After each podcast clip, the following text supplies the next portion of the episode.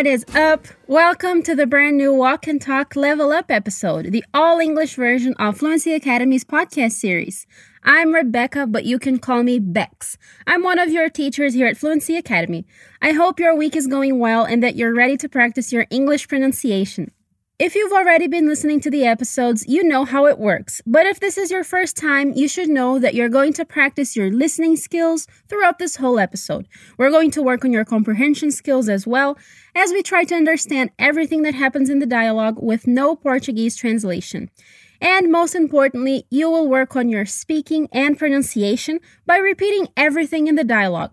For this to work, you need to repeat after me in a loud voice every time you hear this sound. The more you articulate the sounds, the better. So you need to use your loud voice, okay? Your training will be much more efficient if you hear yourself speaking, so find a comfortable place and don't be shy. Before we get started, let me remind you that this episode's written content is available at fluencytv.com. There, you can also enjoy over 1,000, yes, 1,000 free lessons in five different languages for you to study as much as your heart desires. It's all at fluencytv.com. Awesome. Are you ready? We're going to listen to a conversation between old friends. See how much of it you can understand. Let's go. Jane, what up? Hey, you. Long time no see. Tell me about it. We haven't seen each other in, like, what, six months?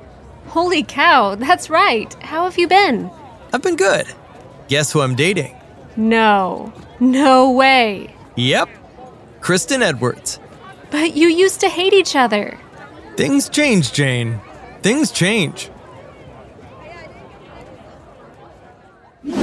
Okay, how much of that did you get? They haven't seen each other in a long time, and let's hear it again. Jane, what up?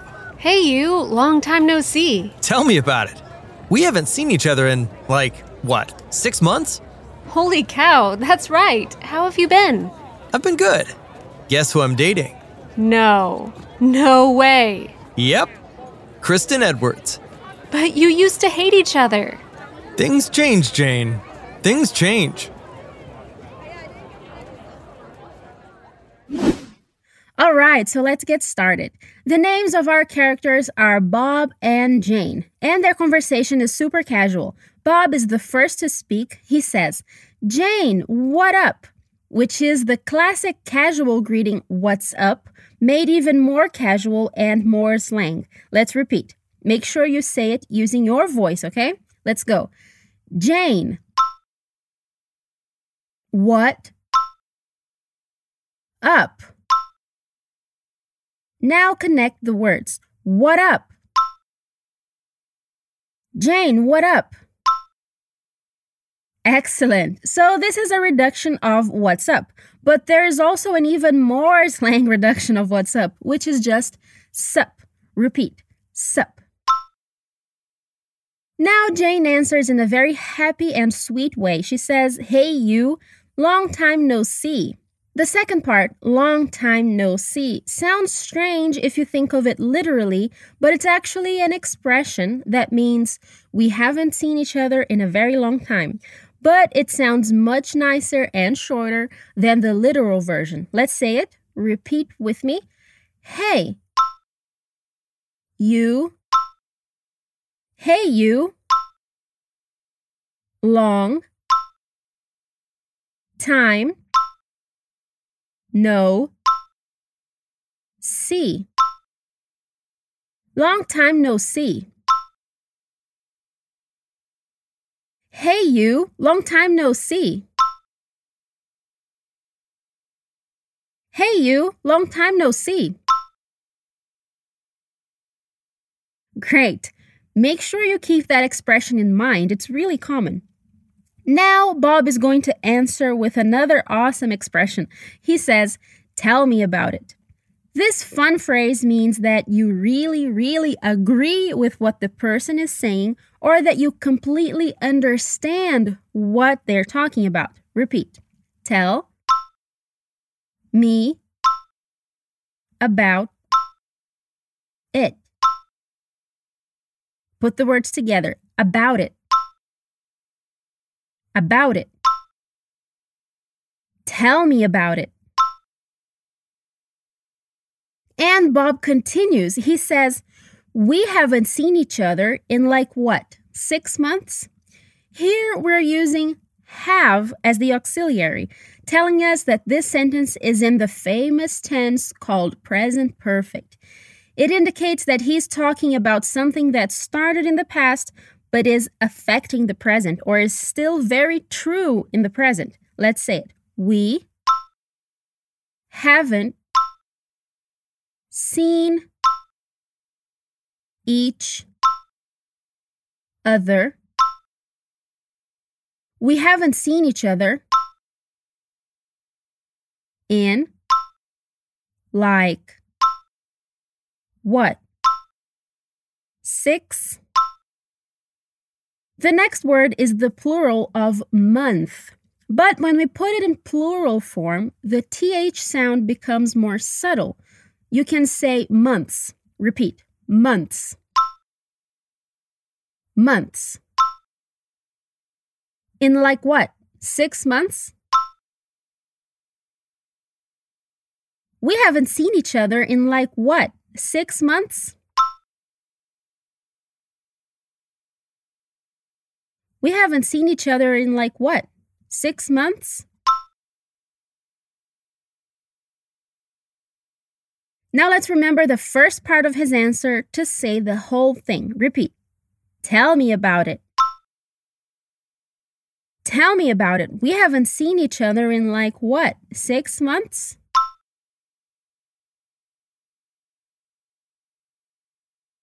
Tell me about it. We haven't seen each other in like what? Six months?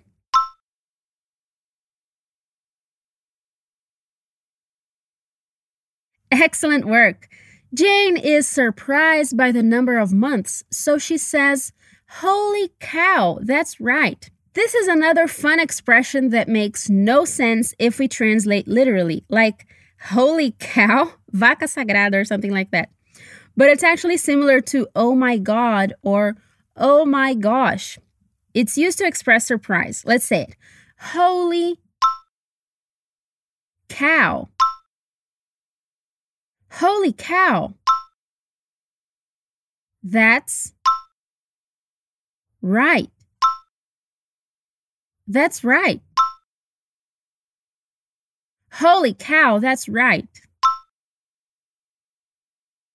And she continues with, How have you been? Another question in the present perfect. It's a way of asking how life has been in recent times. Come on, let's say it. How have you been? How have you been? How have you been? Holy cow, that's right. How have you been? Holy cow, that's right. How have you been? Very nice. Since the question was in the present perfect, the answer will also be in the present perfect. So Bob's reply is, I've been good. Guess who I'm dating? So he has been doing well recently and he wants her to guess who he's seeing romantically. Let's repeat out loud. The first word is an abbreviation of I and have. Repeat. I've been good. I've been good. Guess who I'm dating. Watch out for the T sound here. Dating. Guess who I'm dating? I've been good. Guess who I'm dating? I've been good. Guess who I'm dating? Oh, mysterious. Jane is already shocked. She says, No, no way. So she's definitely imagining a controversial or shocking person. Do your best with the intonation here. Repeat. No. No. Way. No, no way. No, no way. Very good. Bob confirms by saying, Yep, Kristen Edwards. Repeat. Yep. Kristen Edwards. Yep, Kristen Edwards.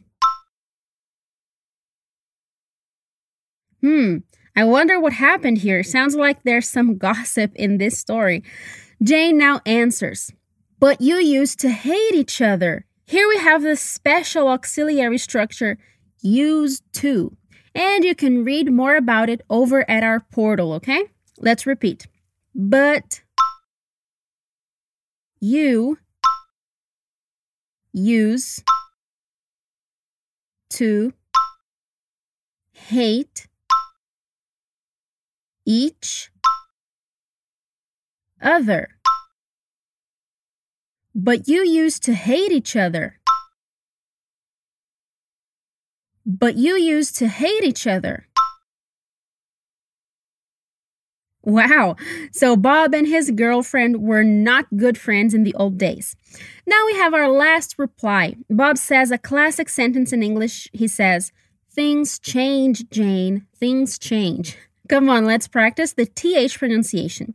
Put your mm. tongue between your teeth to say the TH and make your N and G sounds very subtle.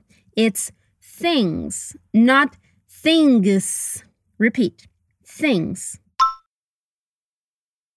Things. Change. Things change. Jane. Things change, Jane. Things change, Jane. Things change. Things change, Jane. Things change.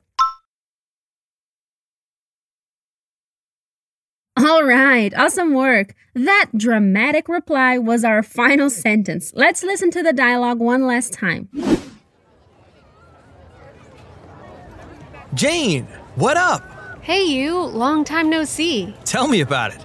We haven't seen each other in, like, what, six months? Holy cow, that's right. How have you been? I've been good. Guess who I'm dating? No. No way. Yep, Kristen Edwards. But you used to hate each other. Things change, Jane. Things change.